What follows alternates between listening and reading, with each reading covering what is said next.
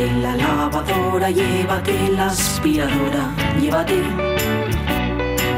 Llévate el secador de pelo. Llévate el horno, microondas, el casete, la olla express, pero la radio es mía. La radio es mía. La radio es mía. Y quédate con todo lo demás.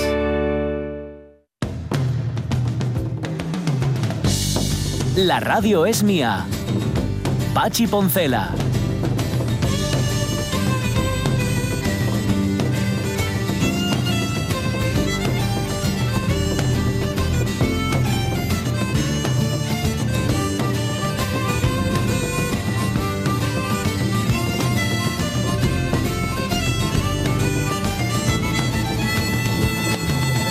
Para comer y para beber albóndigas. Sí, señor. Estamos haciendo el menú de este fin de semana. 12 y cuarto de la mañana, tercera hora de la radio es mía. La tercera hora sabéis que es una hora eh, fallida Fake. en eh, fake. De hecho, no existe. No existe como tal, es, son eh, tres cuartos de Es una hora de 45 minutos. Claro, las horas pueden durar. Ahora ya no vienen como antes. Antes, antes, antes era el Cristorina de otro costal. Antes te venían las horas de 60 minutos que les sobraban segundos. Venían con copete por encima. Ahora mismo ya te dan horas de 45 minutos y tú tragas como la trucha infiesta. Bueno, oye, que teníamos más. Va a venir enseguida, por cierto, ya lo voy a cebar. ¿no? Mm, Ya lo voy a alimentar. Hoy, hoy, Elisa Prieto Ujú. va a hablar de sexo. Toma. uh, Va a hablar Mm. de sexo. Yo ahí lo dejo. Mm, y ella me decía además, bueno, es que durante un tiempo dudé si...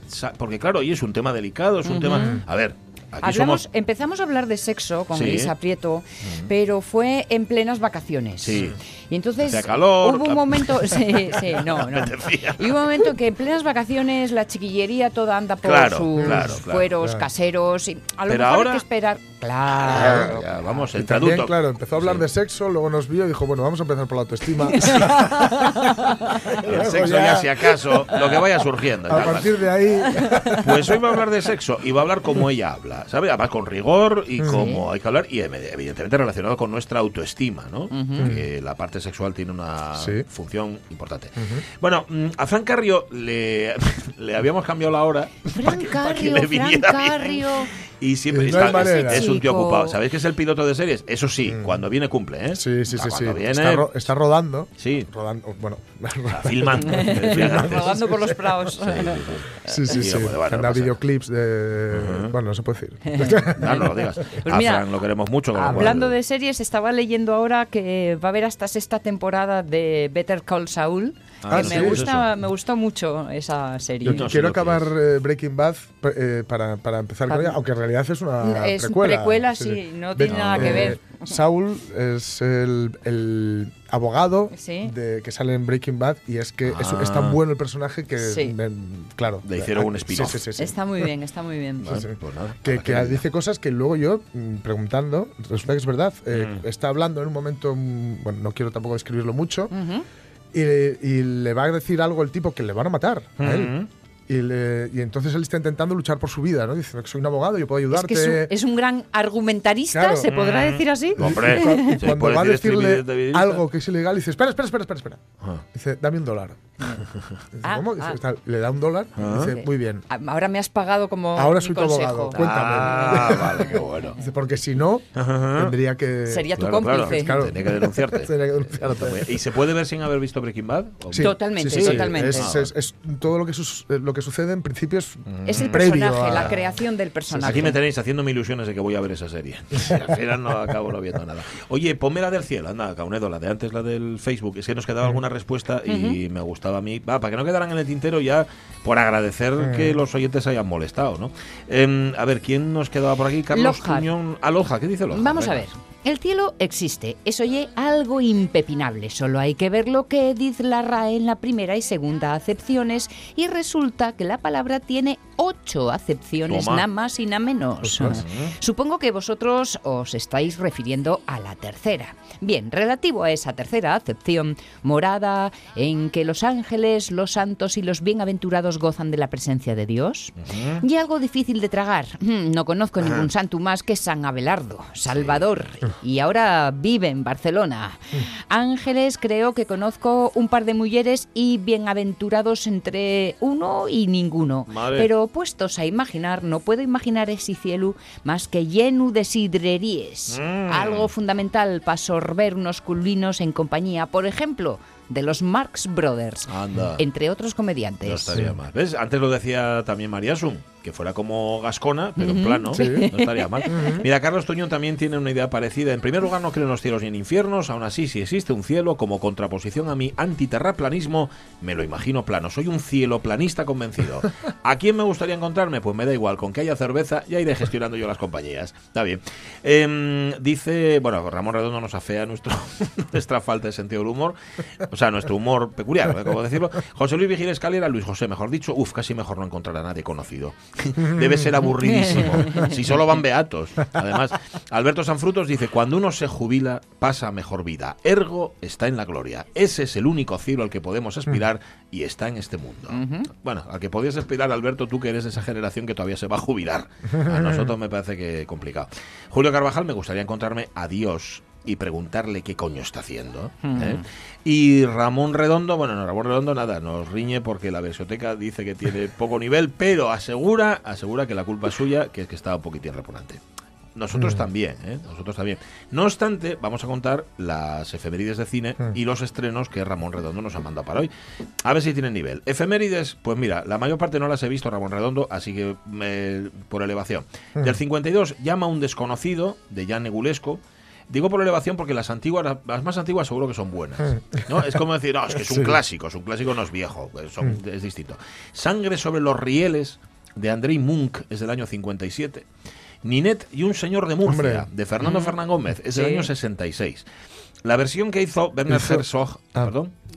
es que la de Linet no hizo una versión luego Garci Sí, con sí, sí. Pataki, con el Zapataki. Sí, es, es cierto, es cierto.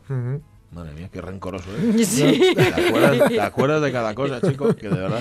La versión que hizo Werner Herzog de Nosferatu, Vampiro de la Noche, se estrenaba tal día como hoy en el año 79. Que vale, vale, está bien. Yo, esa sí la vi, Mm. mira. Pero ch, comparado con la original. Sí. La original Sí. es tremenda. Mm. De Robert Harnon es Carretera al Infierno, que es del año 86. Que quiere soname, quiere soname, pero seguramente la estoy, la estoy confundiendo con El Diablo sobre Ruedas. ¿No? Carretera al Infierno. Sobre Sí. Puede ser. Carretera, no giro al infierno. Carretera. Carretera, vale, Carretera, vale. dice No. aquí. Actrices de Ventura Pons. vamos a ver la cara. es del a la 97. carretera. Sí, mira a ver. Salir del armario de Francis Weber o Francis Bebé. eh, es del año 2001. El Gran Gato de Ventura Pons, que estrena siempre tal, de- del año 2002. De Andrew Jareski es Capturing the Freedmans, Ah, que es mm. del año 2002, ¿no la vi? Es un docu. Sí, Sí, sí, sí. está bien, ¿no? ¿Merece la pena? Mm, sí, Se puede. sí, Vale. sí, sí, sí. Napoleón, espera, 13 de Catherine Hardwick. Es del año 2002. Me invento los nombres en inglés. Ya veis que me los invento todos, ¿no? O sea, yo pongo acento y luego tira que, tira que libres. Napoleón Dynamite de Jared Hess es del año 2004. Madre mía, no vi ninguna. De Eric Bess y J. Makey Gruber es El efecto mariposa, que es del año 2004. Esta me quiere sonar, Super Size Me. De Ah, Morgan sí, Spurlock del año 2004, que eso es, eso es también documental que tiene Sí. que ver con el Sí. superpeso, ¿no? De comer, la- de comer, eh, sí. Cada vez que le Bueno. proponían si quería la talla, vamos, la super hamburguesa Sí. más grande, Ajá. él tenía obligatoriamente que Sí. decir que sí. Ah, Y Siempre se lo y aca- propusieron. Y, acabó. Malísimo de la muerte. Vale. Eh, viene, a denunciar un poco tal, los manejos de la industria alimentaria, etcétera. Y, y la los- comida Y basura. los Y efectos las- que vale, tiene. sí, sí. vale, vale, perfecto. Los niños del barrio rojo, de Ross Kaufman y Dana Briskis, del año 2004. Del año 2008, Escondidos en Brujas, de Martin McDonagh. Bienvenidos al Norte, es del año 2008, la película de Danny Boone. Ostras, qué bueno. Yo esa, sí, pues, no la vi señor. todavía. Sí, señor. pendiente. ¡Chula!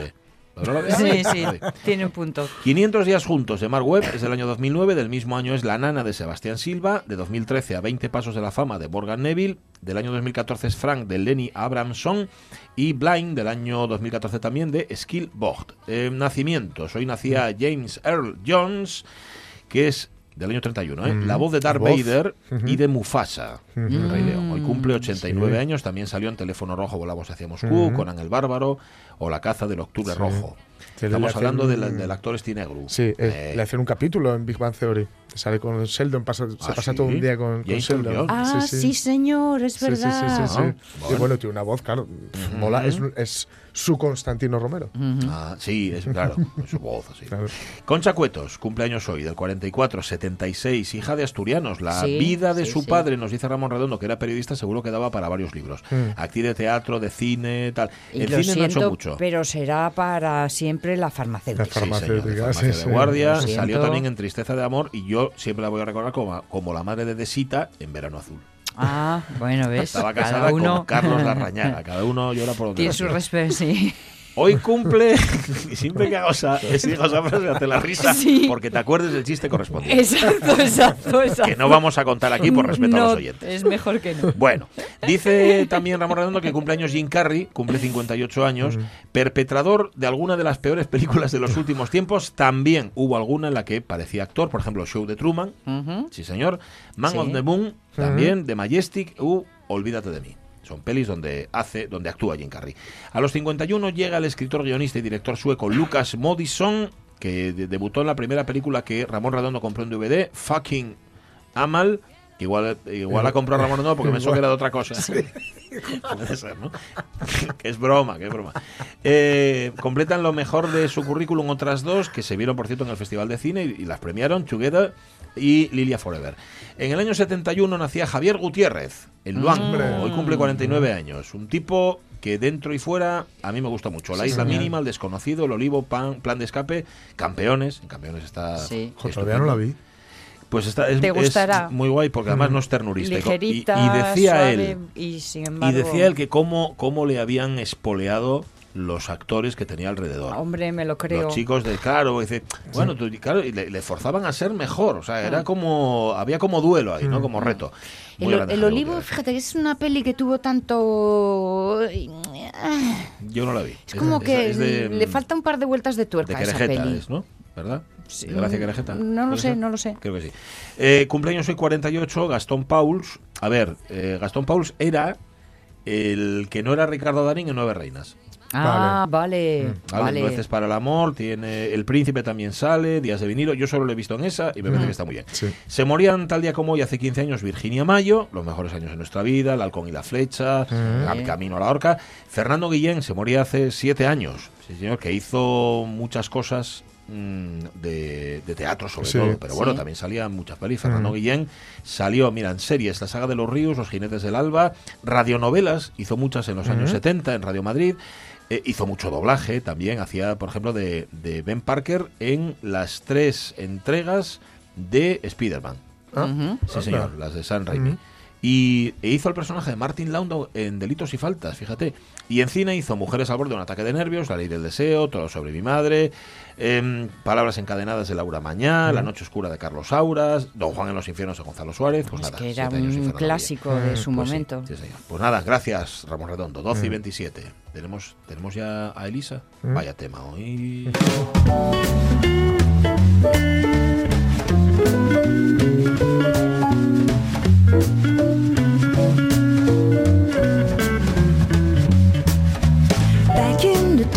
Hola Elisa Prieto, ¿cómo estás? Buenos días. Hola, muy bien. ¿Y vosotros? Hola. Estupendamente bien y encantados además de hablar contigo. Este es el tiempo, ya sabéis, de autoestima en apuros. Y ya sabéis que Elisa Prieto es nuestra coach y es sexóloga también y muchas cosas más. ¿Cómo van esos catarros? Ay, Bueno, mira, moqueando no estoy, pero tengo un dolor de garganta vaya. horrible. Bueno, pues no te horrible. fuerces. Tú no te fuerces, ¿vale? Tú cuando veas que no puedes más, avisa y hablamos nosotros. Tú tranquilo que hasta que reviente las No, no se te ocurra, no se te ocurra. Oye, bueno, vamos a hablar de sexo, realmente vamos a hablar de inteligencia sexual, ¿no, Elisa? Mm. Eso es, eso es, que está tan de moda, hay tantos libros, ¿no? Que hablan sobre, sobre la inteligencia sexual.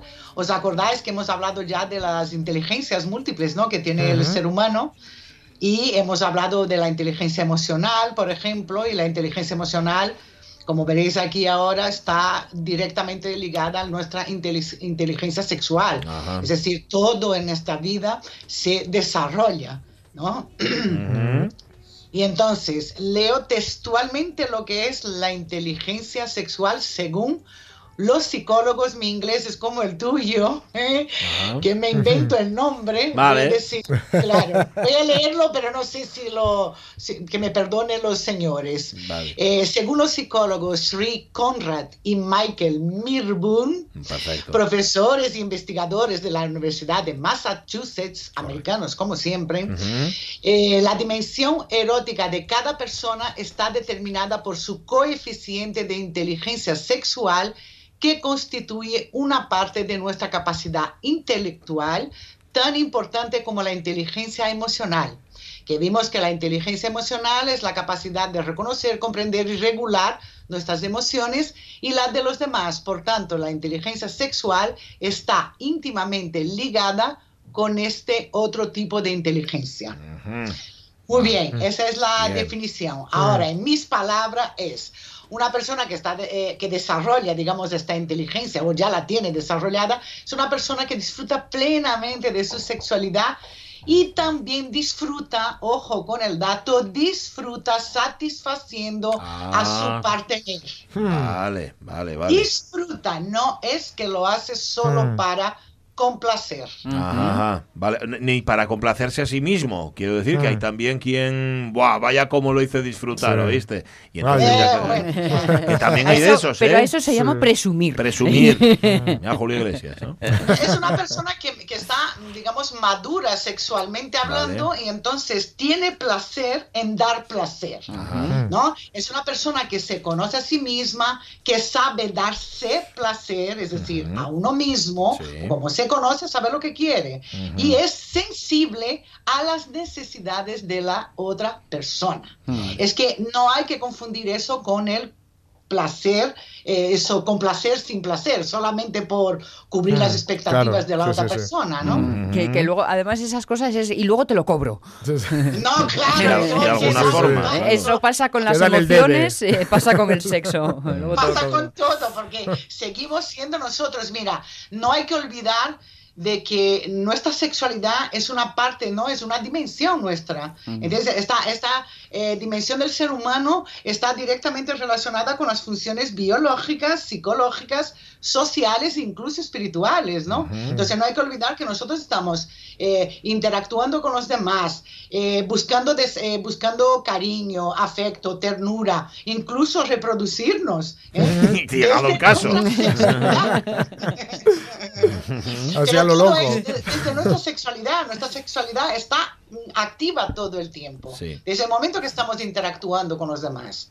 Porque gracias a ella, ¿no? Gracias a esta dimensión es cuando buscamos el placer, buscamos la eh, intimar con los demás, intimar no solo sexualmente hablando. Sí. ¿Vale? Confundimos sexualidad con, con práctica sexual, ¿no? Ajá. Pero bueno, es algo natural y hay que tomarlo como tal. Ya. No hay que eh, hacer grandes alardes cuando hablamos de nuestra sexualidad y tal, porque no, porque es, es realmente hablar de nosotros mismos, ¿no? Vale. Yo, yo ahí alguna vez enfrentar dos términos.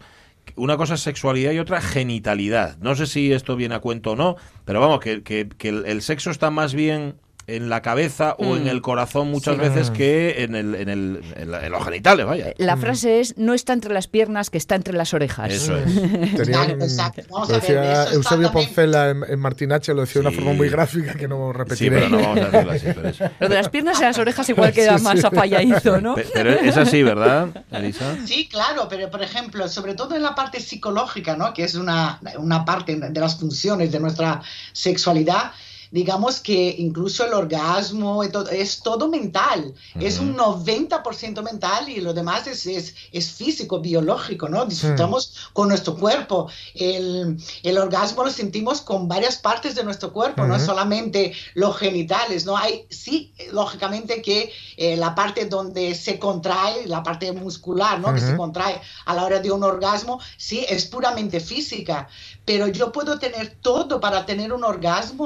se Ujú.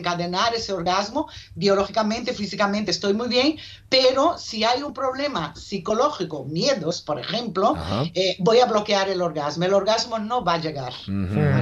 Porque el orgasmo realmente, ahí es cuando decimos que es absolutamente mental, es una pérdida de control. El orgasmo es una entrega, es como una caída al vacío, ¿no? Si yo tengo miedo de caerme al vacío, perder el control, pues lógicamente lo voy a bloquear. Aunque yo esté sanísima o muy sano, da igual, pero eso ocurre muchas veces con las mujeres, ¿eh?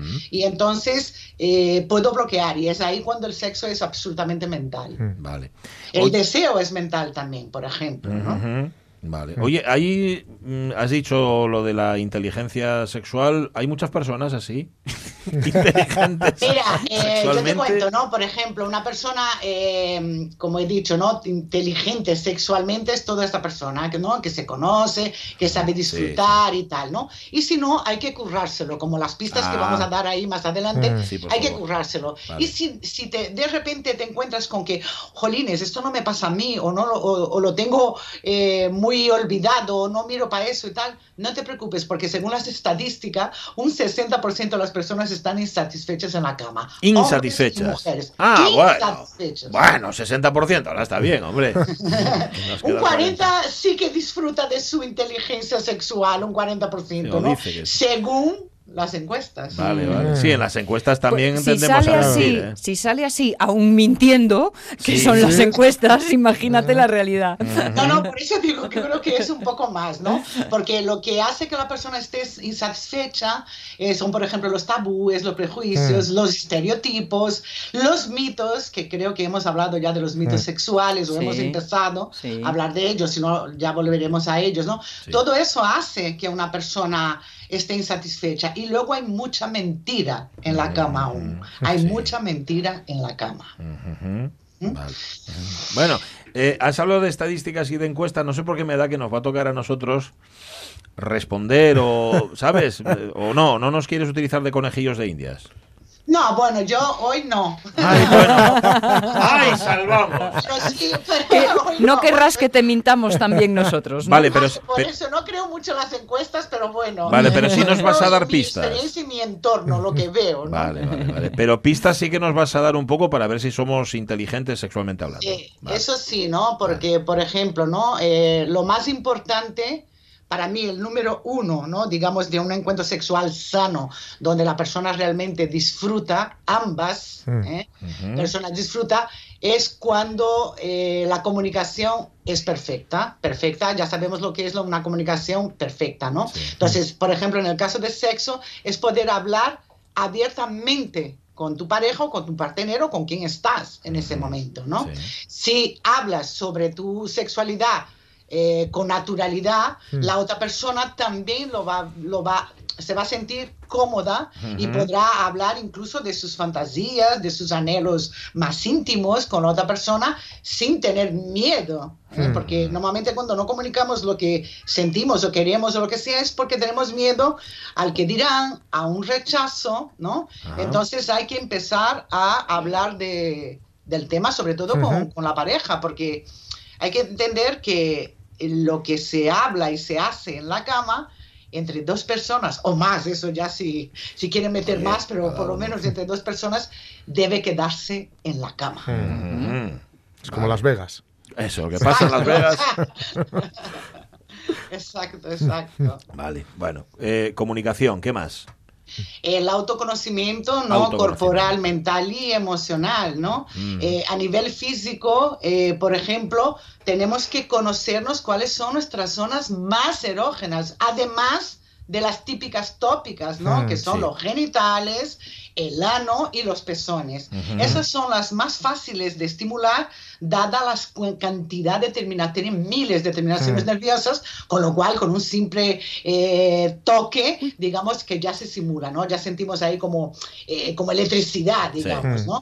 Y entonces, esas partes ya sabemos que son muy fáciles de, de estimular. No, hay que aprender a erotizarse, hay que conocer todo su cuerpo y descubrir. Eh, he tenido clientes que han descubierto que de repente les citaba muchísimo el juego con las manos, manos con manos, o detrás de la rodilla, o, o que le acariciaran los pies. Hay que, hay que descubrir, imagínate que el órgano más grande que tenemos, ¿cuál es? La piel. La Claro. piel. Sí, y toda la piel es erógena. Recuerdo viendo Alec McBeal, Sí. estamos en los eh, primerísimos 90 quizá, ¿no? Mm, Sí, por ahí. Había uno que estaba totalmente colgado de las corvas, de la parte de atrás de las rodillas. Y para mí fue toda una sensación de ¿cómo? ¿Realmente algo así puede...? Pues mm, me- me- yo me he descubierto tocándomelas ahora mismo. ¿Y qué, se- y qué sentiste? De momento- no, Por eso momento- tenía las dos manos abajo. ¿eh? Sí, sí. Si además se las estaba... Las manos sobre la mesa, de momento favor. nada, será alguien. será- te ¿Quieres que te las toque yo? Te las toco yo, para ver. Levantaron las manos, manos sobre la mesa. ¿Qué sientes ahora? ¿Qué, si- ¿Sientes algo? No. Nada, nada, No, no dice que no siente nada. seré yo, seré yo. Desviamos la atención, desviamos la atención y ya no nos enteramos de nada. Ya, ya, ya, ya. Porque el sexo es lo que tienes, Sí. eh, te centra. Sí. A mí me encanta el término eh, el aquí y ahora, que yo Mm. digo, mira, el momento que te trae o te mantiene en el aquí y ahora y Mm. no existe nada más, es el momento del orgasmo. Sí. Mm. El orgasmo, ahí nadie puede decir, Ay, me to- eh, todavía tengo muchas cosas que hacer, mañana tengo una reunión a primera hora. No, no, no, no. El momento del orgasmo es el momento. Por eso es tan, es tan alucinante, tan sublime, tan eh, fabuloso este momento, porque estamos conectados al 100% contigo mismo, Mm. contigo Mm. misma, Sí. ni siquiera con la otra persona. Ujú. Ese inmenso placer o esta sensación ¿no? que tenemos eh, a la hora de tener un orgasmo es contigo mismo. Sí sabes que está otra persona, pero es una conexión total contigo y en el aquí y ahora. Ujú. Por eso es tan maravilloso, ¿no? En nuestra sexualidad es un regalo de la naturaleza. Pues sí, bueno, pues nada, tóquense las corvas, a ver si. A ver qué resulta. Bueno, autoconocerse, autoconocerse lo primero y luego autoestimarse también, ¿no? Y la autoestima también importa mucho. La- lo más importante de la autoestima sexual de- es la parte física, vamos a decir así, Ya. ¿no? Una de las más importantes, ¿no? Porque hay que aceptar el cuerpo tal cual es, ¿no? Nadie es perfecto y hay gente que por tener un complejo que si tiene mujeres, pechos grandes o pequeños, o si están caídos, o si tengo barriga, Ujú. o si eh, me cuelgan los testículos más de lo normal, Ujú. por ejemplo, ¿no? Ah, Los sí. chicos también tienen complejos, ¿eh? Mm. No, eso no es una cosa de mujer. ¿vale? Entonces también se preocupa, hay chicos que tienen vergüenza a la hora de desnudarse, no es solamente la mujer, entonces cuando nosotros no aceptamos una parte nuestra de nuestro cuerpo y estamos en ese momento únicamente preocupados si la otra persona se va a dar cuenta o le va a Mm. gustar, no le va a gustar esa parte mía que no me gusta de mi cuerpo, Mm. no estás disfrutando de ese momento, no estás disfrutando de este encuentro, ¿vale? Y otra cosa, si tú eh, estás preocupada y no te aceptas a ti mismo, eso lo transmites de alguna manera. Todos los miedos que tenemos, como todo es energía, ¿no? Es decir, los pensamientos, la- las emociones, energía, en ese momento estás únicamente preocupada, eso llega a la otra persona, que, no- que esta persona no está recibiendo realmente, ¿no? Sí. Y entonces, eh, eh, aquello que menos te gusta de tu cuerpo puede ser, ¿eh? que, que- que yo tengo anécdota para todo, puede ser la parte que más le gusta a la otra persona. Puede ser. O sea, tú avergonzándote y la otra persona eh, todo lo contrario, fíjate. Yo siempre tuve, por ejemplo, complejo de brazos. Cuando era flaca, era, lo tenía súper flaco. Entonces yo, ay, mi brazo, qué fino, qué flaco y tal. Mm. Cuando ya empiezo a tener ahí, a pesar más, en mi caso, ¿no? Que engordado, pues ahora eh, mi brazo es muy gordo o muy fuerte, ¿no? Y entonces la mayor parte de mi vida lo he tenido más fuerte que flaco, vamos a decir así, ¿no? Hasta que encontré un tío que, que me cogía mis brazos, ¿no? En verano, ¿no? Que está ahí al aire el brazo y tal. Y decía, oye, me encantan tus brazos, son. Oh, qué bonito. Y bueno, Y- desde entonces perdí todos los complejos. Es- eso te iba a preguntar, ¿tu reacción cuál era? Decir, no, pues mira, no, o todo lo contrario, jo. Bueno, como Claro, a ver, cuando nosotros hacemos eso, ¿no? Cuando alguien nos hace un elogio, Mm. ¿eh? Eh, incluso hasta incluso para partes que nos gustan, ¿no? Yo qué sé, ¿no? De repente a mí me encanta mi pelo, ¿no? Pero de repente no he hecho nada en mi pelo y alguien me dice, hoy tienes el pelo tan guapo, mm, te lo has peinado, te lo has cortado, ¿qué has hecho en el pelo? Y tú dices, no, nada. Y entonces en vez de decir gracias, no, no, que va, lo tengo sucio, que va, no he hecho nada, hace mucho que no lo corto, lo que sea. Sí, sí. No estoy aceptando ese elogio. No estoy aceptando. No todo el mundo sabe recibir. Es.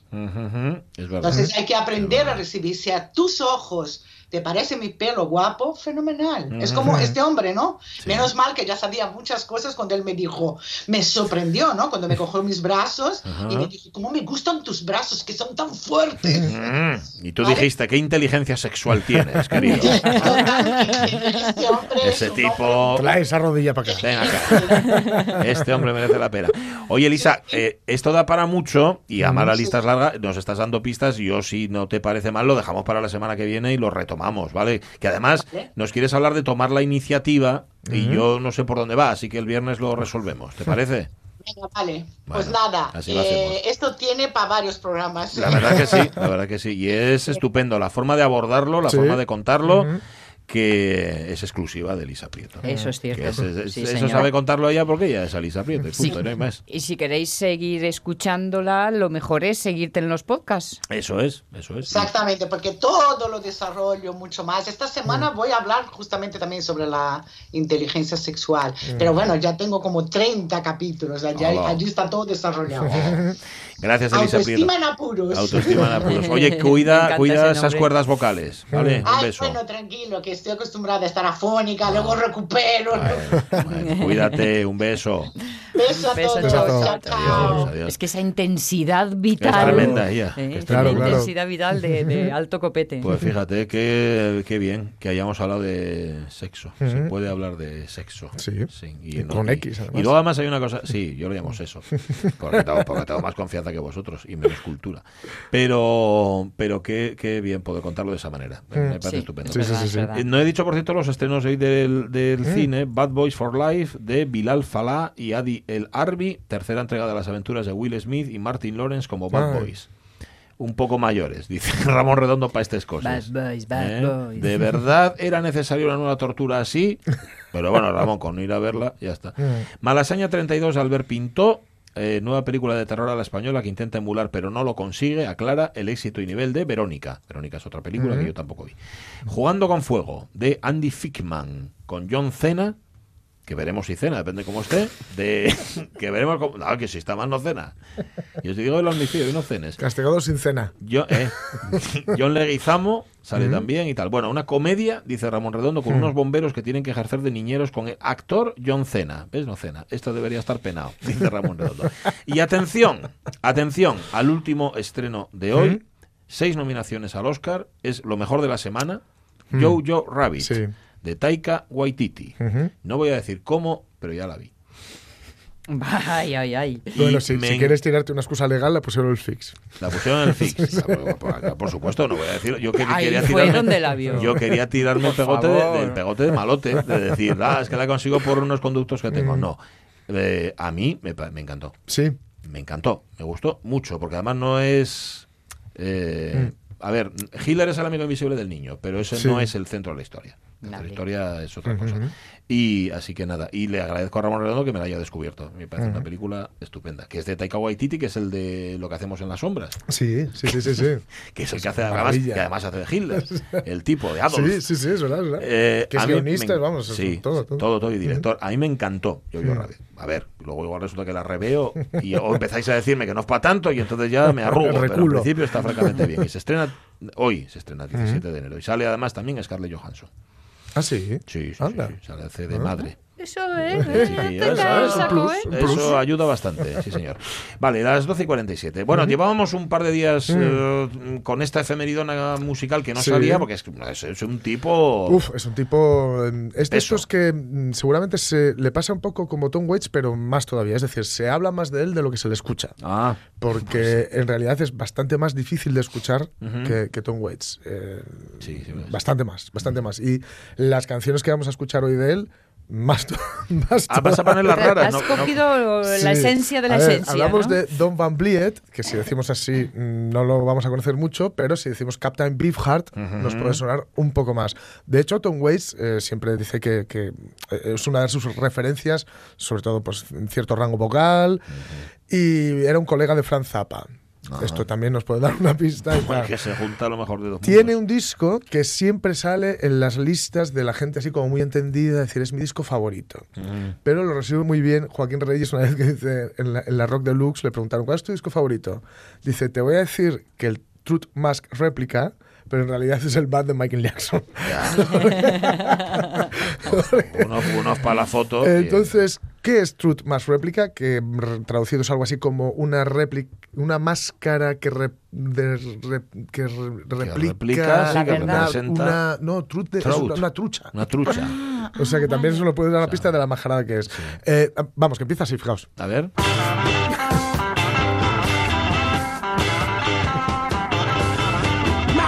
Is stuck. I cannot go back to your frown land. My spirit's made up of the ocean and the sky and the sun and the moon and all I can see. El Franz Zappa más Don Ways tocado en el fondo de un pantano, ¿no? Algo, así. Reconoced que como es Captain Beefheart, lo escuchamos con atención, pero os digo que Saxo Man.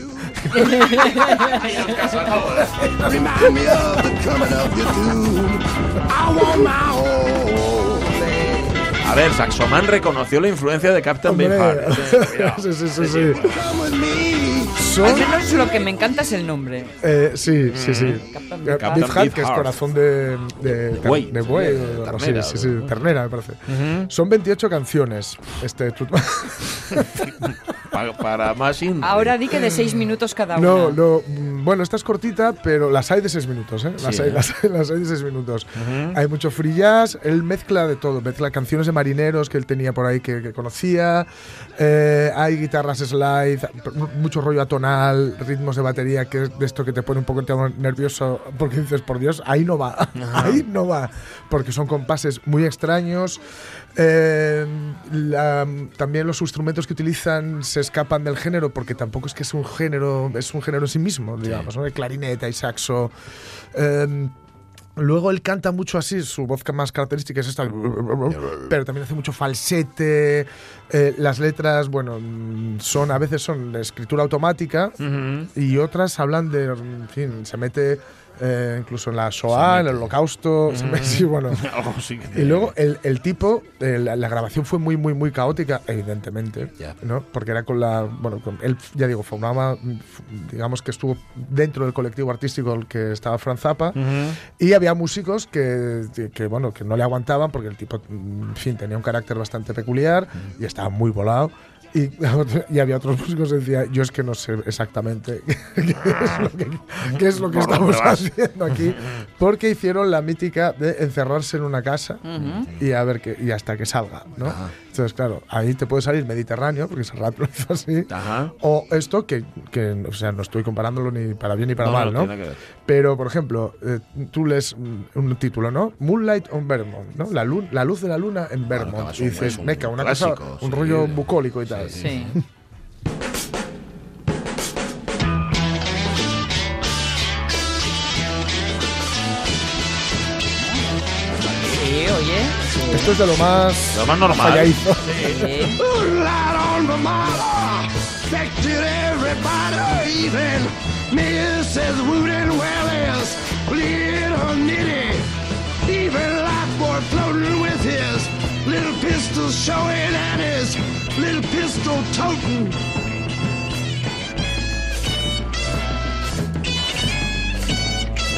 Well, that goes to show you what a moon can do.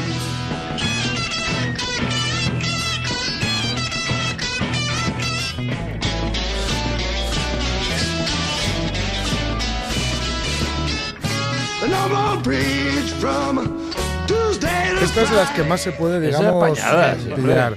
Eh, hay que decir que, claro, notamos a veces que la voz entra como donde no tiene Pues que ir. donde ¿no? le da la gana. Y eh, podemos decir, bueno, es, está hecho a propósito y tal. Bueno, el caso es que es- el disco se graba en directo, Sí. pero él graba las voces en una especie de cámara aparte, ¿no? Que esto se hace muy a menudo, ¿no? O sea, Una pecera y tal. Pero o sea, que, que pero las era- mete a palpu. pero era todo muy casero, entonces él era según lo que le iba llegando a través de tal, entonces como no lo oía del todo bien, a veces, estás diciendo? a veces entraba donde no tenía que, donde Ajá. no tenía que entrar, pero luego dijo, ostras, pues mola. Queda bien, ¿no? Hay- no hay una intención estética en esto. Eh, es que- en algunas sí y en otras es un purito fallo. Es como el primer acorde de Hard Day's Night de los Beatles, que un montón de gente Sí. dándole vueltas y simplemente que Lennon puso mal dedo. Ajá. y ya está, ¿no? Eh, el caso es que eh, luego él era un tipo que se, se sabía vender muy bien, ¿no? Y dijo eh, pues que, había, que algunos músicos les había enseñado prácticamente a tocar. No, eran todos músicos que venían, muchos de ellos venían del jazz. Vaya borro. Claro, muchos de ellos venían del jazz. Esa mm, medio coló, esa mentira, pero hubo una que, que no coló ni para atrás, es que es en la que dijo que durante la grabación no se consumieron drogas. y luego salieron los músicos diciendo, sí, hombre, pero si yo no me acuerdo de nada. o sea, yo porque... Si no, ¿de qué? Porque hay fotos, que, que- que si no. El caso es que eh, el disco, mm, claro, sorprendió muchísimo, meneó mucho y fue muy influyente, no tanto en el- por la cantidad de gente que lo escuchara, porque ya vemos que no es un disco ni, ni, vamos, ni por asomo fácil, sino porque sí que mostró, estamos a, a finales de los 60, ¿eh? sí que mostró que podías hacer algo que iba más allá de los parámetros o de los esquemas que el rock o en los que se está moviendo la, la música popular en aquel momento, ¿no? Para bien o para mal, quiero decir, eh, tú podías intentar mm, ir más allá o, o trastocarlos o moverlos de sitio, tal. Y eso luego al punk, por ejemplo, pues le vino, digamos, muy bien, ¿no? No tanto como influencia directa, digo, porque no tiene nada que ver ni con eh, las temáticas, ni con el ritmo, ni con nada del punk, pero sí con, con, digamos, una actitud eh, para, a la hora de enfrentarse a la música, ¿no? Y a la hora también de enfrentarse a las discográficas, porque imaginaos la cara del sello Sí. cuando le apareció con los 28 temas y diciendo, bueno, está muy bien esta broma, ¿dónde está el disco? ¿Dónde está el disco? Ah. Pues mm, ya digo, es un disco que, por supuesto, pues eh, grupos como eh, Birthday Party, el primer disco de, el primer, perdón, grupo de, de Nick Cave, Ajá. pues de- reconocían que, que- que, bueno, que habían flipado mucho con este disco y tal, o Pereubu, que es un, disco, un grupo que eh, mola mucho, que es muy marciano, pero comparado con esto, bueno, Pimpinela. O sea, Sí, ¿no? Estoy viendo otro aquí en tu guion de- Sí. que inspiró también a los Bad Hole Surfers. Me gusta el nombre del, Están de ese bien, ¿eh? grupo, Bad Hole Surfers. sí, sí, sí. Y creo que influyó mucho en Gusano y en Alpiste, los dos grupos ¿Sí? de Omar Caunedo. Ah, ¿Te mira. gusta? ¿A qué te gusta esto? sí, pues pon Wildlife. a ver. Venga, ala, tira.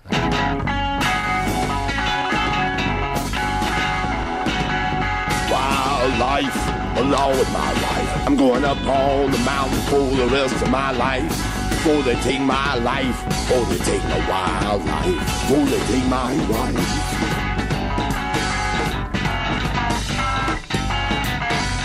I got my mother and father. It ran down all my kin. Folks, I know I'm next. Wildlife, along with my wife. I'm going up on the mountain for the rest of my life. Before they take my. Hay que echarle paciencia al disco. ¿eh? Es un, es un poco Homer Simpson, ¿eh? Es- hay momentos que dices, mira, pero por Dios, cuadra la canción, ¿Qué cuadra- o te la cuadro yo. ¿Pero qué te cuesta? ¿no? Yo he de reconocer que eh, había leído mucho, mucho sobre este disco y hasta que lo compré finalmente. Y dijiste, vaya, no hay para tanto. Y lo, no, no, lo escuché. eh, tengo que reconocer que las primeras veces, o sea, son 28 canciones, llegué como a la, a la 10 Exhausto. y, la- y quitarlo y decir, por favor, por favor, necesito un poco de normalidad. Y mm, hay que darle muchas escuchas. ¿Merece la pena?